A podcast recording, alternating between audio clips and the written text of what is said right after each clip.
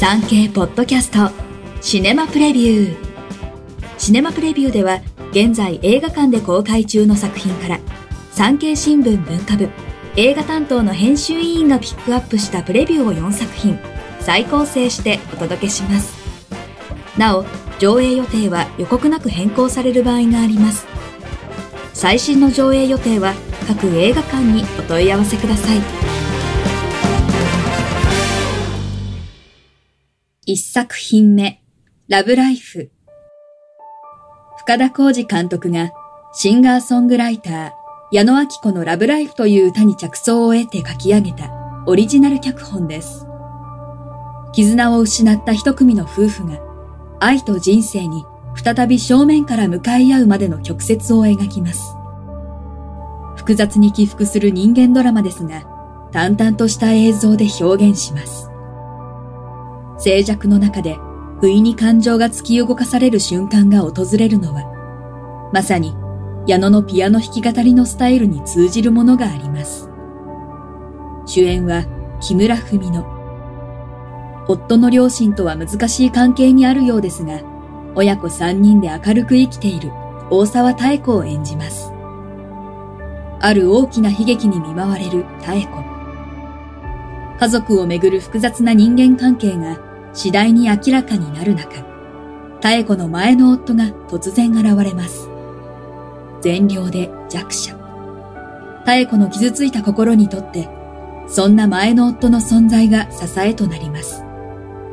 ですが、孤独を癒すことが愛なのでしょうか。木村が後ろ姿だけで妙子の気持ちの変化を表現するクライマックスは注目です。現在の夫に長山健人。煮え切らなさを上手に演じます。舞台の巨大団地の映像も面白く、何の象徴なのだろうと考えさせられます。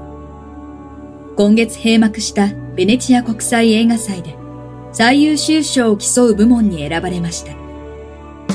東京東宝シネマズシャンテ、大阪ステーションシティシネマなど全国で順次公開。上映時間は2時間3分です。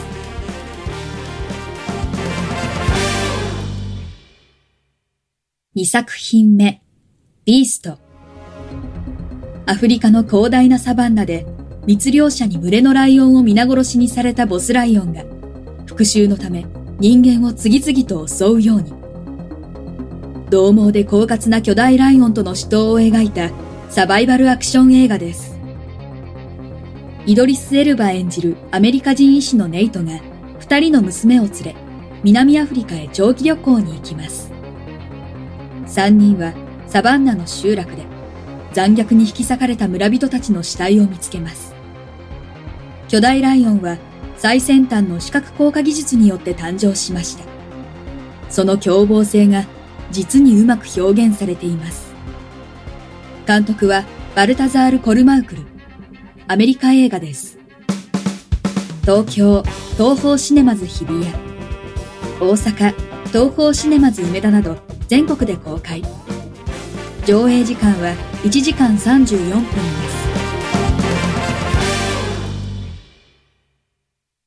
す。3作品目、靴紐のロンド。平穏な家族。ですが、夫の不貞行為で影が差します。身勝手な夫。妻と二人の子供たちのけなげな再起の物語。かと思いきや。アメリカで絶賛され、翻訳もあるイタリアの小説、靴紐を、同国のダニエーレ・ルケッティ監督が映画化。光と影が織りなす、美しい色調の映像です。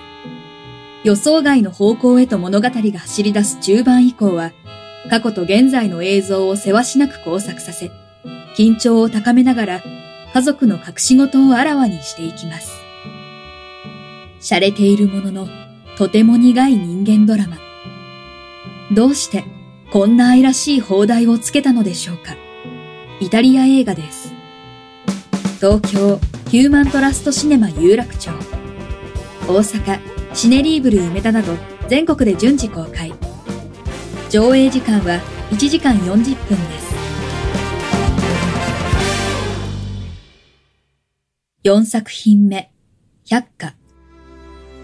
ピアノ教室を営みながら、女で一つで育ててきた菅田将暉演じる息子の泉と、ある事件がきっかけで溝ができてしまった原田美恵子演じるゆり子。一方、認知症のゆり子と向き合うことで、封印していた記憶が蘇り、葛藤する泉。記憶が消えゆく中、ゆり子は半分の花火が見たいと不可解な言葉を繰り返します。泉はその願いを叶えてあげようと半分の花火を探すことに。そして二人が見た花火とは交錯する二人の記憶を通じ親子の情愛が巧みに描かれています。脚本、監督を担った河村元気が自身の同名小説を映画化しました。東京、東方シネマズ日比谷、大阪、東方シネマズ梅田など全国で公開。上映時間は1時間44分です。産経ポッドキャストシネマプレビュー。最後までお聞きいただきありがとうございます。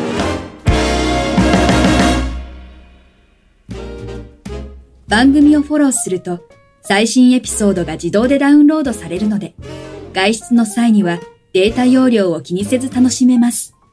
オフラインでも大丈夫。歩きながら、作業をしながら、運転しながらなど、ながら聞きに最適。ぜひ、フォローをお願いします。以上、今週の産経新聞シネマプレビュー。ナビゲーターは徳重みどりでした。